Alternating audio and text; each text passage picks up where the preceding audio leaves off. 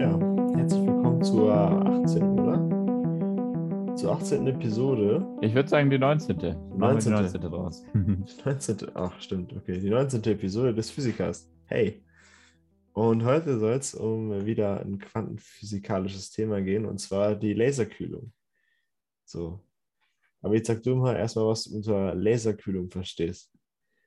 Also die erste Frage, die ich stelle, ist, äh, ich kenne den Todesstern und der hat mit Laser irgendwie nichts gekühlt. Wie kannst du mit Laser Sachen Ja, kühlen? Das ist genau, irgendwie genau. warmer gewesen. Also Das, das, das finde ich komisch. zufällig darauf äh, wollte ich auch hinaus. Äh, halt wirklich zufällig. Ähm, Und zwar, normalerweise denkt man ja bei, bei, bei ja, Strahlung, sei es Sonnenstrahlung oder jegliche andere Strahlung, ja immer an Wärme eigentlich, weil ja durch äh, Strahlung auch irgendwie äh, Energie übertragen wird. Und äh, wenn man jetzt in der Sonne steht oder am Strand oder sowas steht, dann äh, bekommt man auch die Sonne meistens ab und äh, die wärmt dann die Haut. Ne? Und äh, also kausal würde man jetzt also denken, dass, also aus dem Alltag würde man jetzt also denken, dass äh, Strahlung immer was mit Wärme zu tun hat. Ne? Das ist aber bei der Laserkühlung genau nicht so. Denn bei der Laserkühlung, bei der Methode der Laserkühlung werden Stoffe, speziell Gas, ähm, also bisher nur Gas, ähm, wird Gas runtergekühlt durch einfallende Strahlung. Abgefahren. Abgefahren, crazy. Und wie, wie kann das denn passieren? Wie ist das möglich? Fragt man sich jetzt vielleicht. Also eigentlich ist es gar nicht mal so schwer zu verstehen. Ähm, zuallererst muss man sich einmal überlegen, was überhaupt Wärme ist. Ne? Bewegung. Und Bewegung, Bewegung von Teilchen, genau. Und je langsamer ne, diese, diese Atome, diese Moleküle, die man eben betrachtet, sind, ne, desto langsamer bewegen sie sich auch. Also die Wärme eines Stoffes hat einen direkten Zusammenhang zwischen, ähm, hat einen direkten Zusammenhang zu der Bewegungsgeschwindigkeit dieses, äh, der Atome dieses Stoffes. Dabei sei noch erwähnt, ähm, dass man sich die Bewegung, die mittlere Bewegung, ähm, den mittleren Betrag der Bewegung anschaut. Es ist eine ungeordnete, ähm, komplett chaotische Genau. ähm, Bewegung, die dort stattfindet, die Brownsche Molekularbewegung, äh, manchmal auch genannt, ähm, dass sich mein Glas, wenn ich es aufheize, jetzt nicht mit, Ja. mit einem Metern äh, äh, pro, pro ähm, äh, Stunde nach rechts bewegt. Das ist klar. Genau. Aber ähm, dass die ähm, Moleküle dort drin, äh, die Atome dort drin, immer weiter äh, anfangen zu schwingen und das zu oszillieren. Das ist tatsächlich das, was auftritt, wenn ich Genau. das Glas erwärmen würde. Also genau, wenn, du, wenn, wenn ihr also eine Tasse Tee habt, dann sind das halt eben auch die, die, äh, die Teile, die, die Teilchen im Tee, die sich ganz schnell bewegen, aber halt immer nur in der Flüssigkeit, also in dem Be- Behälter drinnen. Also die Flüssigkeit bewegt sich, also die Teilchen der Flüssigkeit, genau, bewegen sich immer sehr schnell und äh, prallen auch zum Beispiel vom Tassenboden ähm, ab und von, von den Tastenwänden und erhitzen somit halt auch die Tasse. Ähm, ja, also ganz wichtig, äh, die Geschwindigkeit der Teilchen, die mittlere Geschwindigkeit der Teilchen ähm, hängt mit der Wärme zusammen. So, und die Laserkühlung äh, macht sich das zunutze. Und dazu, wie das funktioniert, können wir uns eigentlich erstmal an so einem Atom vorstellen. Und dieses Atom hat eine gewisse Geschwindigkeit, also äh, steht sozusagen für Wärme in einem Gas. Und wenn wir jetzt dieses Atom betrachten und quasi genau in die Bewegungsrichtung des Atoms, also genau auf das Atom hin, Strahlung richten, na dann äh, haben wir auch die, äh, die Welle-Teilchen-Dualismus hatten wir noch nicht, oder? Wir haben das bei der Quantisierung, ähm, würde ich sagen, auf jeden Fall schon angesprochen und dem äh, Fotoeffekt, Achso, dem okay. Welle-Teilchen-Dualismus. Naja, den, den braucht man auch, glaube ich, gar nicht erstmal. Na, wie auch immer. Äh, auf, jeden. Fall, auf jeden Fall, äh, genau, Quantisierung hast du schon angesprochen. Ähm, kann dieses Atom dann die Strahlung aufnehmen, die Energie der Strahlung aufnehmen und wird dadurch langsamer. So ganz grob kann man sich das vorstellen wie so ein Auto, was man damit mit irgendwas beschießt. Äh, oder- Wasserschlauch. Ja, das ist schwierig. Ein, genau, ein, ein schwerer Ball, Okay. den man dann mit, mit dem Wasserstrahl abschießt. Mhm. So. Äh, und genau wie der schwere Ball wird das Atom beim äh, Beschuss von Strahlung dann eben langsamer. So. Frage. Ja. Äh, glaubst du, das liegt an dem Strahlendruck, an dem äh, Impuls, den quasi Photonen haben und den sie dann übertragen an mein äh, Gasmolekül, was ich da versuche runterzukühlen? Glaubst du, das liegt daran? Äh, interessante Frage. Ich glaube, man kann das so oder so sehen. Ja. Ähm, also man kann es auf jeden Fall als äh, Anregung des Atoms sehen, worauf ich gleich nochmal ähm, äh, spannend drauf zu kommen, also wo ich nochmal sprechen würde. Oder äh, man kann es auch als Impulsübertragung sehen, meine ich. Ja. Das sind Kann man wieder bei den machen. verwirrenden Eigenschaften, die Licht so mit sich äh, Ne? äh, einherbringt. Das ist also. Licht hat ja auch, also davon habe ich gerade eben gesprochen, beim Welle-Teilchen-Dualismus. Ähm, der beschreibt halt einfach, dass ähm, sowohl Materie als auch ähm, Strahlung, also elektromagnetische Strahlung, Wellen- und Teilcheneigenschaften besitzen kann. Wie genau das jetzt funktioniert, das ist, ist ein Thema für eine andere Episode. Ähm, aber genau, da, das meintest du gerade. Und äh, was war deine, was war deine Idee jetzt?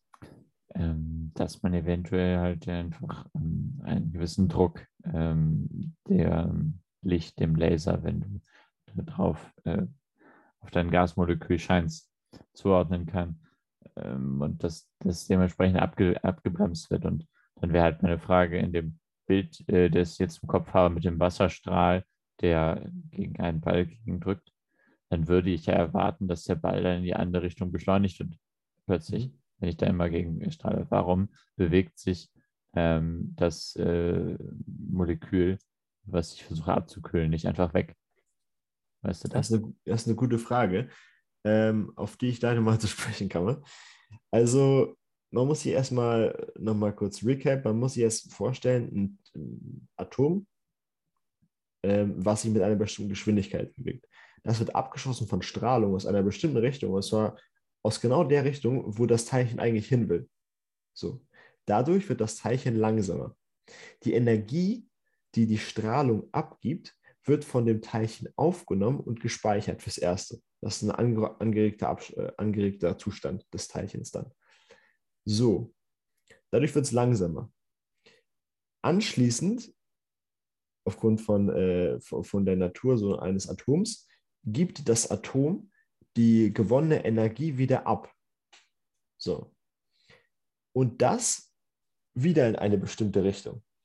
Jetzt kann man sich das so vorstellen, dass, dass, äh, dass, die, dass die Energie, also das Photon, was wieder abgesondert wird von dem Atom, ähm, das Atom wieder dazu verleitet, sich in irgendeine random Richtung zu bewegen. Das bedeutet, ähm, man kann sich das so vorstellen wie, ja, ein Atom schmeißt in irgendeine Richtung ein Photon, also gibt die Energie wieder ab, die es gerade gewonnen hat durch die Strahlung, und bewegt sich in die entgegengesetzte Richtung. Mhm. So. Ich habe jetzt kein passendes Beispiel dafür, wie man sich das vorstellen kann. Ich hoffe, es ist relativ verständlich, was ich damit meine. Also die Energie, die durch die Strahlung, die, die das Atom verlangsamt, aufgenommen wurde, wird abgegeben in eine zufällige Richtung. Eben, So. weil die Begründung ist, ähm, Energie kann sich nicht lange irgendwo halten, sondern möchte immer ähm, abgegeben werden, möchte immer niedrige energetische Zustände erreichen. Also möchte das Genau. ähm, ja, äh, wieder seine Energie loswerden, das Molekül. genau. Auf jeden Fall. Ähm, der Grund, wieso das jetzt kein Problem darstellt, weil das Atom bewegt sich, äh, bewegt sich danach ja in eine zufällige Richtung, ist, dass dieser Prozess bei einer, einer Gasmischung ja unzählige Male passiert. Und im Schnitt, da diese, da diese Emission, also diese Ausstrahlung des, des Photons aus dem Elekt aus der, sorry, ja aus dem Elektron, sondern aus dem Atom ja in eine zufällige Richtung geschieht, gleichen sich diese, ähm, diese Abstöße aus und ähm, die Atome in dem Gas werden durchschnittlich langsamer. So, du hast vorher noch etwas über die äh, Quantisierung, glaube ich, gesprochen, oder? Oder was meinst du vorher nochmal? Ich meinte über die Bewegung, ähm, wie wir das Molekül so. davon abhalten. Ja, Aber ich stimmt. glaube, das hast du damit ja jetzt schon erklärt, dass wir quasi Nicht ganz. versuchen wollen, das ein bisschen auszunutzen, ähm, dass wir so eine statistische Verteilung haben. Und wir haben dann in eine Richtung, können wir das so ein bisschen abdämpfen. Genau. Äh, und äh, es bewegt sich dann danach ja zufällig irgendwie weiter. Also, was wir gerade betrachtet haben, ist ja quasi nur eine eindimensionale Sichtweise der Dinge. Genau. Also, wir haben einen bestimmten Strahl, auf dem sich ein, ähm, also ja, so, so, ein, so, so, ein, Längenstrahl, auf dem sich eine, ein Atom in eine Richtung bewegt und aus der anderen Richtung kommt dann eine Strahlung und ähm, ja, bremst den sozusagen ab, äh, bremst das Atom ab. So. Ähm, was machen wir denn jetzt bei einer Gasmischung? Das kann man sich so vorstellen wie so ein, ja, so, so eine Kammer mit Gas drin. Wie kann man denn jetzt alle Teilchen dieses Gases äh, langsamer machen? Weil die bewegen sich ja, wie wir gesagt haben, in alle möglichen Richtungen, weil sie ja auch eine bestimmte Wärme haben. Also wieso funktioniert das dann? Na, zum, zuallererst benutzen wir halt nicht nur einen, also nicht nur eine, eine Strahlquelle, sondern mehrere Strahlquellen, sechs bezüglich. Denn wenn ihr euch ein, äh, so, so, so einen äh, Würfel vorstellt, habt ihr auch sechs Seiten. Also wird äh, diese Gasmischung von sechs Seiten angestrahlt. So, das wird, passiert mit Lasern, die dann halt als Strahlungsquelle dienen. So, wenn man das jetzt so grob verstanden hat, könnte man jetzt auch überlegen, wieso wird denn jetzt auch, wieso wird denn jetzt kein, wieso werden jetzt keine Atome beschleunigt? Ne? Genau. Weil genauso wie die abgebremst werden, müssten sie ja auch äh, quasi in die andere Richtung beschleunigt werden, wenn sozusagen die Strahlung von hinten auf das Atom trifft. Ne? Ähm, ja. Und wieso wird das, wieso werden die Atome dann nicht schneller?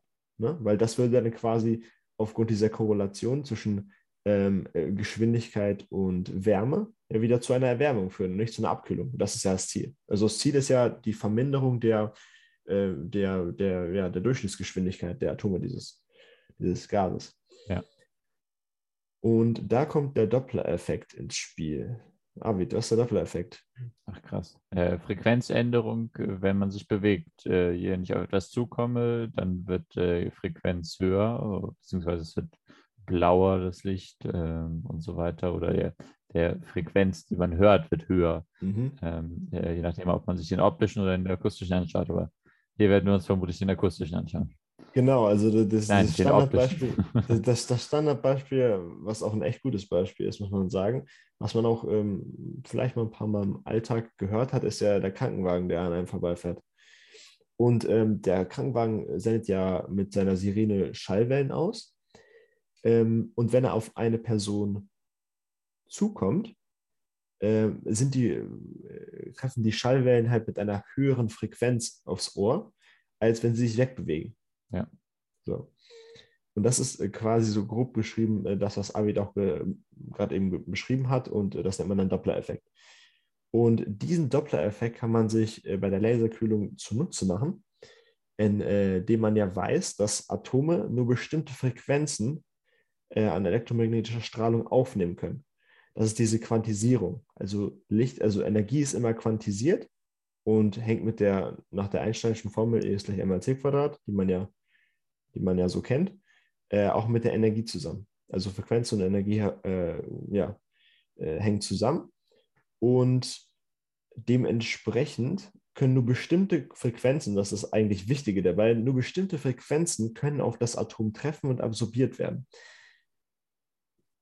Wenn man jetzt sich die, diese Frequenz, die die Atome des Gases aufnehmen kann, also können, anschaut und die, die Frequenz des Laserlichts um einen Ticken geringer macht, also die Frequenz ein bisschen, bisschen runterschraubt vom Laser, dann äh, passiert Folgendes, und zwar kann, kann das Laserlicht dann nur noch von Atomen aufgenommen werden, die auf quasi das, das Licht zukommen also auf die elektromagnetische Strahlung zukommen. Abid, ich weiß, es ist nicht so gut, nicht so gut zu erklären oder nicht so einfach zu erklären, so mündlich, aber ist es ungefähr rübergekommen, was ich meine? Gibt es ja. irgendwelche Kritik? Ich denke, ähm, es ist deutlich, dass wenn man sich dann auf die Laser zubewegt, dass man dort äh, höher frequentere Strahlung abbekommt. Und wenn man sich wegbewegt, niedrigere Frequenzen. Genau das. Also wir haben Gas und die Atome in dem Gas brauchen eine, äh, können nur eine bestimmte Frequenz an Strahlung aufnehmen. Wir schrauben bei diesen sechs Lasern, die wir jetzt bei diesem Würfel haben, die Frequenzen, äh, die ausgesendet werden, überall runter. Das heißt, nur noch Atome, ähm, die sich auf die Laser, die wir, diese sechs Laser, die wir aufgestellt haben, nur noch Atome, die sich auf die Laser zubewegen, können die äh, Strahlung wirklich aufnehmen. Und diese Strahlungsaufnahme, haben wir gerade eben erklärt, äh, führt dazu, dass, äh, dass, dass die Atome abgebremst werden. Abgefahren. So. ja, crazy. Coole Technik. Und, und, aus dem Grund können, äh, können Gase im Bruchteil einer Sekunde auf ganz, ganz ja, kalte, unwarme Zustände, würde ich eher sagen, äh, reduziert werden. Krass.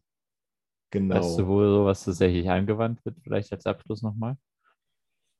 Ähm, weiß ich jetzt nicht. Vielleicht bei Supraleitern? Also auf jeden Fall in irgendwelchen experimentellen Aufbauten, genau. wo du dir genau. so die Grenzbereiche anschauen möchtest, was, äh, ähm, was die Physik so hergibt. Das genau, bei dem, ja, auf jeden Fall bei irgendwelchen Experimenten, bei denen man halt besonders äh, kalte Gase braucht. Ähm, eventuell. Ach so, eine Sache, die ich noch ansprechen wollte. Ähm, David, wieso glaubst du, also, oder glaubst du, man kann überhaupt so ein Gas durch, durch Laserkühlung auf äh, den Nullpunkt bringen? Blöde Frage, aber. Ich glaube, es gibt ein paar Limitationen. Also es gab bestimmte Sachen. Äh, es ist natürlich unmöglich, an den, ähm, ja, äh, auf genau. den absoluten Nullpunkt tatsächlich runterzukommen, weil wir dafür eine ganze Menge an Energie brauchen würden. Und dann ist die Frage, wie bekommen wir immer mehr von dieser Wärmeenergie tatsächlich aus unserem äh, Atom, aus unserem Stoff rausgezogen. Das mhm. wird immer schwieriger. Ich weiß nicht, ob die ähm, Laserkühlung tatsächlich das effizienteste ähm, war, was am niedrigsten kam. Ich glaube, sie kam schon ziemlich, ziemlich nie, äh, mhm. äh, gering dabei. Ähm, also sehr nah an den Nullpunkt, ja. Gibt es bessere Methoden? Ich bin mit derzeit keiner, keiner anderen äh, bewusst. Es gibt eine Methode, die kann ich auch ganz kurz erklären. Das ist sozusagen ähm, ein, ein wie, das, wie soll man das denn erklären? Ein Wärmetopf sozusagen, bei dem die kalten Atome nach unten fallen und die oberen Atome aufgrund ihres Energie, energetischen Zustands oben bleiben und dieser Topf wird dann von oben reduziert, sodass nur ganz, ganz kalte Atome übrig bleiben. Dadurch entsteht dann ein äh, Bose-Einstein-Kondensat. Aber das, was das genau ist, ist nochmal ein Thema für eine andere Episode. Mhm. Ähm, auf jeden Fall hast du schon richtig gesagt, äh, es ist nicht möglich, mit der Laserkühlung auf den absoluten Nullpunkt zu kommen. Ähm, aufgrund dessen, dass nach dem heutigen Wissen es allgemein nicht wirklich möglich ist aufgrund ähm, quantenmechanischer äh, Zusammenhänge, ähm, dass zum Beispiel äh, überhaupt, ja gut, in, lass, lassen wir das lieber. Das, das ist, äh, das ist glaube ich, ein bisschen, bisschen zu tiefgreifend, aber ähm, nochmal, um, äh, um kurz die Laserkühlung aufzugreifen. Ähm, wieso ist es da nicht möglich, überhaupt einen quasi also einen absoluten Nullpunkt zu erreichen. Absoluter Nullpunkt wäre sozusagen, dass die Atome sich gar nicht mehr bewegen. Ne? Ja. Also dass die Geschwindigkeit null wäre und damit auch die Energie. Ähm, also die. Ich glaube, die äh, wenn wir beispielsweise gar keine Bewegung mehr hätten, ähm, würde ich daran denken, dass ja dann gar kein Doppler-Effekt mehr auftreten kann. Dementsprechend greift die ähm, äh, Doppler-Effekt-Argumentation dann nicht mehr. Ist das vielleicht ein Problem? Äh, da, darüber habe ich mir noch keine, keine Gedanken gemacht. Ähm, aber logischerweise, also eines der Grundprinzipien der Laserkühlung ist ja, dass sich diese im Mittelwert diese Abstoßung, der, also die Emission des, äh, de, der Energie, die die Atome aufgenommen haben, äh, in zufällige Richtung passiert. Ne? Und der Mittelwert dieser ganzen Abstoßung, weil diese Abstoßungen ja zufällig in irgendwelche Richtungen passieren, ähm, ja dann eine Abstoßung von null ergibt, also im Mittel, ähm, basiert er darauf, dass man, dass man noch eine, eine Geschwindigkeit am Ende übrig hat. Also dass jedes Atom noch eine bestimmte Geschwindigkeit hat. Ne? Ja. Das heißt, egal wie, wie, äh, wie kalt man ja, sein, sein Gas werden lässt, es wird nie ein, eine, ja, eine, eine Temperatur von 0 Kelvin haben, denn ähm, es wird immer diese Restabstoßung geben im Gas. Also die Atome werden sich immer irgendwo abstoßen. Das ist, glaube ich, ganz wichtig zu, äh, zu verinnerlichen. Also es wird immer noch immer eine Bewegung existieren im Gas. Abgefahren vorzustellen, aber Stöße auf zufällige Bewegung sind schon so das Definierendste von Gasen, wenn man sich die ähm, versucht, wirklich im Kopf vorzustellen von den einzelnen Teilchen her. Das ist mhm. eine Denkweise, die ähm, man in den normalen Alltag gar nicht mehr so vermittelt bekommt, dass wir uns in der Umgebung konfrontiert sehen, dass wir ständig von Luftteilchen in alle Richtungen gestoßen werden ähm, und wie wild die rumflitzen. Das ist äh, erstaunlich wichtig dafür, ja. Gut, aber bevor wir jetzt noch weiter über Wärme philosophieren oder sowas. Da wird sagen, eine Thermodynamik-Folge fertig. Ja, Thema Wärme, okay. Äh, würde ich sagen, lassen wir es heute. Jo. Und ja, vielen Dank fürs Reinhören. Ja, immer schön kühl bleiben. Bis bald.